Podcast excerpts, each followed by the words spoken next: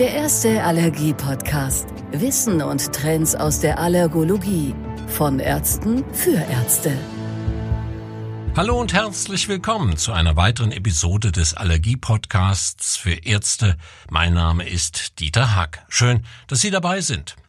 Heute begrüße ich Sie zu einer ganz besonderen Podcast-Episode, denn vor einigen Wochen haben wir mit Frau Dr. Julia Pickert über die Webinarreihe Faszination Allergologie gesprochen. Nun hat das erste Webinar stattgefunden und Experte des Tages war Professor Dr. Kleine Teppe aus Berlin. Ihn hatten wir ja auch bereits bei einer unserer ersten Podcast-Episoden zu Gast. Herr Kleine Teppe spricht im Rahmen von Faszination Allergologie über das Thema moderne Allergiediagnostik und er beantwortet dabei auch die Fragen der Teilnehmer. Und damit auch Sie, liebe Hörerinnen und Hörer, in den Genuss dieses interessanten und kurzweiligen Vortrags kommen, haben wir für Sie kurzerhand einen Auszug des Webinars als Podcast Spezialfolge erstellt. Ich nehme Sie nun mit zum Vortrag und wünsche Ihnen jetzt schon mal viel Spaß beim Zuhören. Es soll um Allergene gehen, weil sie letztlich ja die Grundlage darstellen für die Diagnostik und die Therapie von Patienten mit Soforttypallergenen.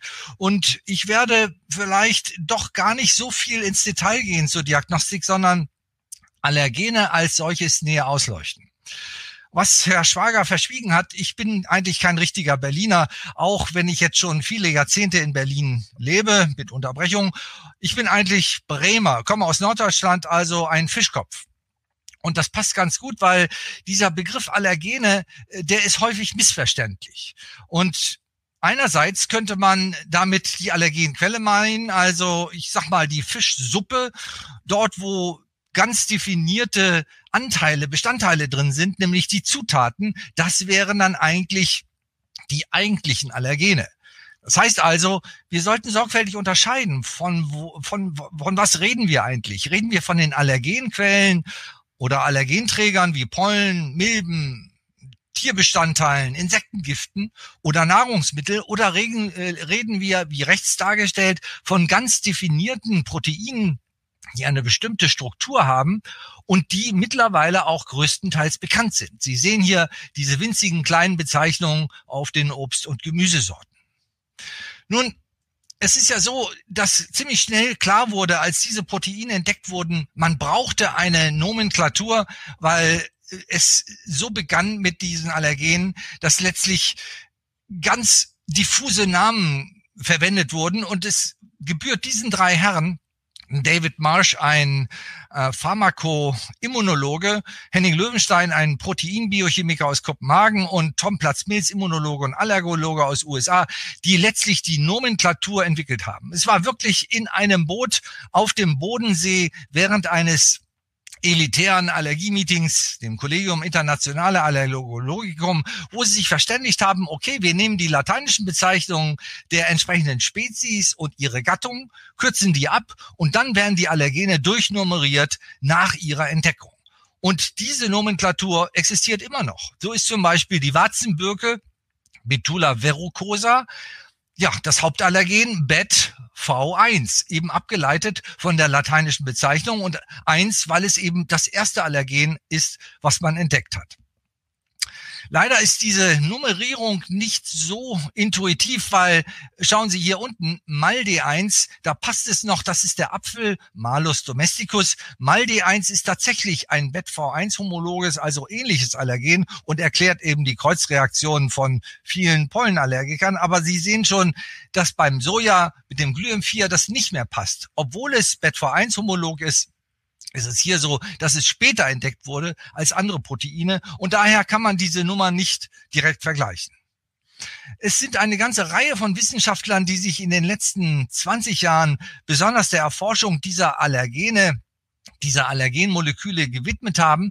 Und mittlerweile kennen wir auch zum Beispiel in den meisten Vertretern der BETV1 ähnlichen Allergene, kennen wir die eigentlichen Proteine es geht ja los, dass letztlich der Organismus sich sensibilisiert auf das BETV1 aus den Birkenpollen und dann automatisch auch auf Hasel, Erle, Buche, Eichenpollen reagiert, weil die auch ähnliche Allergene enthalten, genauso wie diese dargestellten Nahrungsmittel.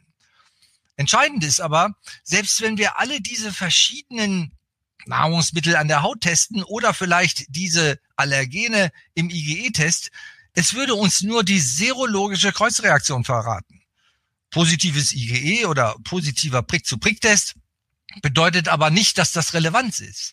Das ist ja nur der Fall, wenn wirklich Symptome bestehen, die der Patient in dem Zusammenhang bei Genuss dieser Nahrungsmittel äh, empfindet. Und daher ist es wichtig, dass wir eher fokussieren auf die klinische Kreuzreaktion. Und dazu bedarf es der Information des Patienten. Das heißt, eigentlich ist die Diagnostik ganz einfach. Wir brauchen nur den wichtigsten Vertreter, zum Beispiel IgE gegen BetV1 oder einen eindeutig positiven Test auf Birkenpollenextrakt und dann erfragen wir die ganzen anderen Dinge zur klinischen Reaktion direkt durch den Patienten.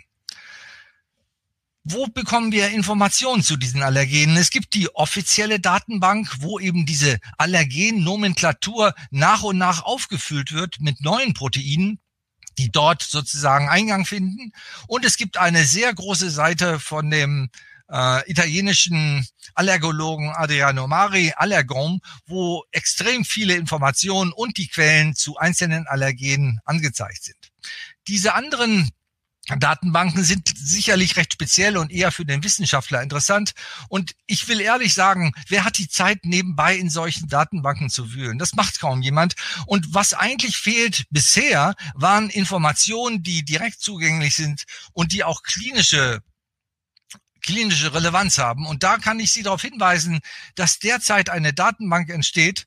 Sie wird von Thermo Fischer entwickelt, Entwickler von diagnostischen Tests, und sie nennt sich Allergen-Enzyklopädie. Und sie erhält enthält schließlich zu ja fast 460 Allergenquellen und zu 100 einzelnen, einzelnen Allergenen, bei Thermo Fischer heißen diese Komponenten, enthält sie Informationen? Und ich vermute, dass das zukünftig eines der wichtigsten Allergen-Datenbanken äh, wird, die wir auch als Kliniker benutzen können, um Informationen zu bekommen. Wenn wir jetzt über diese verschiedenen Strukturen nachdenken, es sind ja ganz unterschiedliche Protein- oder Allergenfamilien, die sozusagen in Frage kommen als Allergene, dann ist es offensichtlich, dass so, dass diese Allergene keine gemeinsame Struktur haben und auch keine verwandten Funktionen.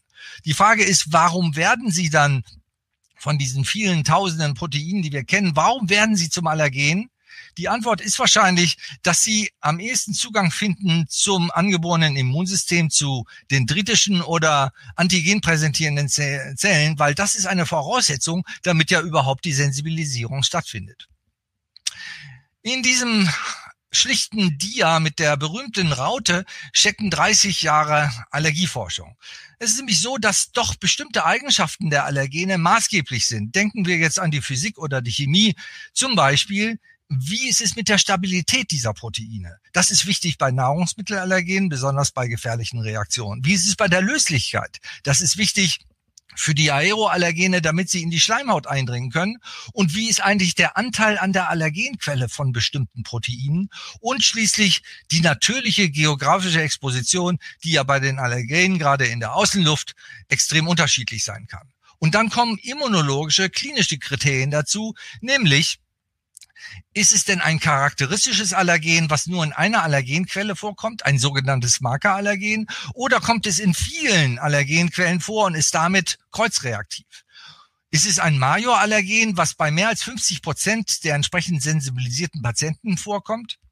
Oder es ist nur ein Minoallergen mit weniger wichtiger Bedeutung. Das heißt also, wir haben hier zentrale Eigenschaften und wenn wir die jedem Allergen zuordnen könnten, dann wären wir einen Riesenschritt voraus. Aber das ist ein langer Prozess, weil er für jedes Allergen einzeln bearbeitet werden muss. Also es sind nur wenige Proteinfamilien, die tatsächlich Allergene enthalten und Allergien induzieren. Und es gibt auch eine Datenbank der österreichischen Strukturbiologen Herrn Radauer und Herrn Breiteneder, die genau diese Allergenfamilien und Informationen dazu bieten. Es ist also durchaus sinnvoll, wenn wir als klinische Allergologen ein paar von diesen Allergenfamilien kennen. BetV1-Familie, die hatte ich schon eingeführt. Sie werden auch hier als Pathogenesis-related Proteine bezeichnet. Das heißt also Stressproteine der Familie 10. Und dann gibt es andere Pollenallergene, die leider in sämtlichen Pollen vorkommen. Wir nennen sie daher Panallergene. Das sind die sogenannten Profiline. Sie haben eigentlich gar kein richtiges Profil. Und Polkalzine, kalziumbindende Proteine, die letztlich bei einer Minderheit der Patienten breite Kreuzsensibilisierung zwischen allen Pollen induzieren und wo wir dann doch Markerallergene brauchen, um die Diagnostik zu machen. Es gibt dagegen gerade bei den Nahrungsmittelallergien sogenannte Samenspeicherproteine. Da könnte man sich den Spruch merken, sehr stabil und protzig viel. Warum? Die sind gerade in Hülsenfrüchten und Baumnüssen und der Erdnuss dafür verantwortlich, dass wir schwere Reaktionen erleben, weil sie so extrem stabil sind und reichlich vorhanden. Oleosine, vorwiegend in der Ölfraktion von Extrakten. Damit hat sich auch Herr Schwager beschäftigt. Das sind Proteine, die uns immer noch Schwierigkeiten machen, weil sich sie nicht ohne weiter extrahieren lassen. Und schließlich Lipidtransferproteine, auf die komme ich später nochmal zu sprechen. Die kommen vorwiegend bei Patienten im Mittelmeerraum vor. Bei der Diagnostik ist es ja so, dass wir nach der Anamnese nachdem wir die Informationen des Patienten gesammelt haben, entweder einen Pricktest machen oder aber einen spezifischen IgE-Test. Beide sind letztlich sogenannte Sensibilisierungstests, weil sie nicht unterscheiden können, ob derjenige nur eine stumme Sensibilisierung hat oder ob es eine klinische relevant, äh, klinisch relevante Allergie ist. Hinzu kommt, dass Pricktests und spezifisches IgE durchaus qualitativ übereinstimmen, also entweder beide positiv oder beide negativ sind, aber quantitativ nicht. Es gibt durchaus Situationen mit großem Pricktest, große Quaddel, kleines IgE und umgekehrt kleine Quaddel, großes IgE. In Zweifelsfällen nutzen wir ja Provokationstests, um die klinische Relevanz darzustellen, um dann schließlich bei sicherer Diagnose Konsequenzen zu ziehen, sei es Allergenvermeidung oder eben die Indikation zur Allergenimmuntherapie. Wenn wir solch einen Pricktest machen, versuchen wir die wichtigsten Allergene zu erfassen. Hier ist ein Vorschlag, ein europäischer Vorschlag. Ähm, es ist so, dass dort einige Allergene dabei sind, die vielleicht bei uns nicht so eine Rolle spielen, Platane, Zypresse, die aber durch zum Beispiel äh, ausländische Mitbewohner durchaus auch hier mal dann in der Praxis eine Rolle spielen können. Trotzdem könnte man sich überlegen, ob es nicht hier redundant ist, zumal auch einige Allergene nicht mehr verfügbar sind. Und ich denke, eine Baumpollenallergie lässt sich auch nur mit dem Birkenpollenextrakt alleine ermitteln. Warum? Weil eben diese hohe Kreuzreaktion gegen Hasel und Erde eigentlich diese Allergene überflüssig macht. Platane und Zypresse, sagte ich schon, kommen hier kaum vor. Und Cladosporium spielt auch als Schimmelpilz im Sommer kaum eine Rolle. Und bei den Hausstaubmilben haben wir so ähnliche Allergene, es sind über 30 verschiedene Einzelallergene, dass wahrscheinlich eine von den beiden Spezies ausreichen würde und die Küchenschabe ist auch nicht so verbreitet. Man könnte natürlich überlegen, ob man doch die selteneren Pollen, wie zum Beispiel von Wildkräutern, Spitzwegerich, Gänsefuß, Glaskraut, Brennnessel, ob man die vielleicht mittestet. Aber wenn Sie Geld sparen wollen, dann vermeiden Sie die dicke Tropfen beim Pricktest. Also streifen Sie die Pipette nochmal ab an den Flaschenhals, bevor Sie die Tropfen aufsetzen. Es ist ja so, dass auch die anderen Methoden, zum Beispiel die spezifische IgE-Bestimmung oder Provokationstests an der Nase, überwiegend auf Extrakten beruhen. Ausnahme sind die Moleküle, die wir zur spezifischen IgE-Bestimmung einsetzen können. Und daher besitzen nach wie vor Extrakte eine extrem wichtige Bedeutung. Jetzt sind Sie dran und ähm, ich bin dankbar, dass Frau Pickert und Herr Beckert als Moderatoren dabei sind, die auch Ihre Fragen sofort aufgreifen werden und weitergeben. Genau, ganz herzlichen Dank für Ihren Vortrag, Professor Kleine-Tebbe. Ich würde allerdings gerne direkt mit einer ersten Frage selber starten. Und zwar haben Sie jetzt ja schon betont, wie wichtig eigentlich die Anamnese ist und dann spezielle Allergene zu testen, dem gegenüber steht ja eigentlich dieser Allergen ISAC-Chip. Wie sehen Sie den denn und wann haben Sie den selber mal angewandt? Der ISAC-Chip vereint ja letztlich über 100 einzelne Allergene und die auf spezifisches IgE getestet werden und letztlich wird dort die diagnostische Pyramide auf den Kopf gestellt, weil es ist tatsächlich so, dass mancher Kollege sich zuerst die IgE-Ergebnisse anschaut und dann wie mit einer Checkliste dann durchgeht, welches von diesen Komponenten denn tatsächlich klinische Relevanz besitzt. Tatsächlich ist das möglich, aber es erfordert sehr viel Kenntnisse von dieser molekularen Allergologie und ähm, es kann leicht zu Missverständnissen führen. Mhm. gestatten Sie mir auch das Privileg des Moderators, eine Frage zu stellen. Wir haben ja jetzt viele Patienten mit diversen Sensibilisierungen und Allergien. Ähm, wenn man jetzt in andere medizinische Bereiche guckt, spricht man immer von personalisierter Medizin. Kann man sich sowas zum Beispiel auch vorstellen für die Allergien-Immuntherapie, dass man dann einen Patienten wirklich durchscreent, sagt, okay, er ist sensibilisiert und auch allergisch gegen fünf, sechs Allergene und wir packen irgendwann einmal spezifische An ähm, Immuntherapie nur für diesen Patienten zusammen? Das ist eine spannende Frage und tatsächlich haben die hm, Behörden, hm, zum Beispiel das Paul-Ehrlich-Institut, extrem kompetent seit vielen Jahrzehnten da schon weiter vorgedacht und haben auch innerhalb der europäischen Arzneimittelbehörden dafür gesorgt, dass demnächst auch Regeln zur Anwendung kommen können, dass so etwas theoretisch möglich ist. Dass also auch so ähnlich wie das vielleicht in Zukunft für Gentherapien sein wird, dass wirklich maßgeschneiderte Produkte entwickelt werden könnten. Ich muss aber sagen, aufgrund der bisherigen Erfahrungen, die zum Teil nicht immer nur positiv waren, sondern auch enttäuschend, ähm, glaube ich noch, dass es ziemlich lange dauern wird, bis es soweit kommen wird. Okay, so, ich sehe hier auch schon einige Fragen im Chat, ähm, Professor Kleine-Teppe. Eine Frage, hier geht es um die nasale Provokationstestung. Und zwar, welchen Stellenwert hat die nasale Provokation zur Diagnostik der Hausstaubmilbenallergie, wenn der Pricktest negativ ist und das spezifische IgE auch negativ ist? Dieses, äh, diese Konstellation ist ja etwas, was besonders der Haus, äh, den Hals-Nasen-Ohrenarzt interessiert, weil er es tatsächlich diagnostizieren kann. Es ist die sogenannte lokale allergische Rhinitis. Die große Frage nur, wie häufig ist denn das, dass der Hauttest negativ bleibt, das IgE auch und nur mit der Nase reagiert wird?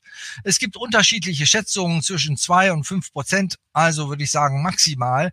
Und dann, wenn die Anamnese tatsächlich hinweisend ist, wenn derjenige tatsächlich berichtet, dass er unter Staubbelastung äh, Probleme bekommt, oder zum Beispiel besonders morgens auch juckende Augen hat oder eine verstopfte Nase und sie keine Hausstaubmilbensensibilisierung finden, dann kann man tatsächlich im Einzelfall diese Diagnose der lokalen allergischen Rhinitis mit Hilfe der Provokation stellen.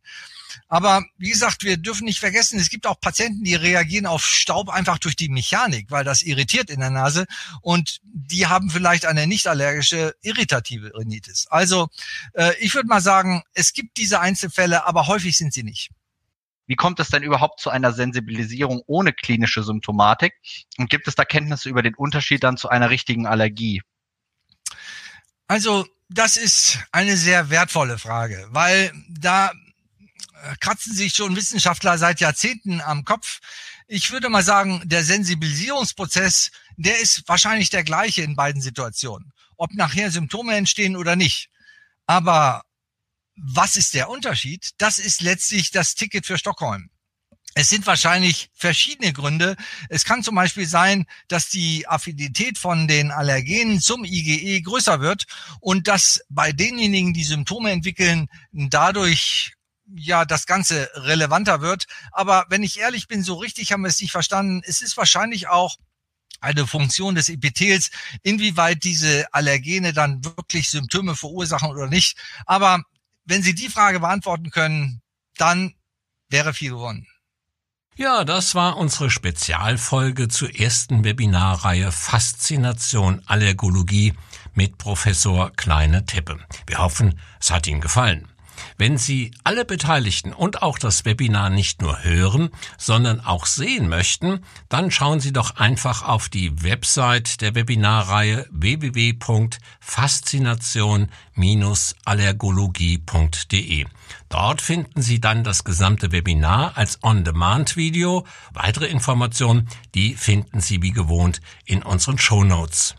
Ihnen, liebe Zuhörerinnen und Zuhörer, sage ich jetzt Danke fürs Dabeisein und natürlich auch für Ihr Interesse. Ich freue mich, wenn Sie auch das nächste Mal wieder beim Allergie-Podcast dabei sind. Bleiben Sie gesund und bis bald. Ihr Dieter Haag. Der erste Allergie-Podcast. Wissen und Trends aus der Allergologie. Von Ärzten für Ärzte.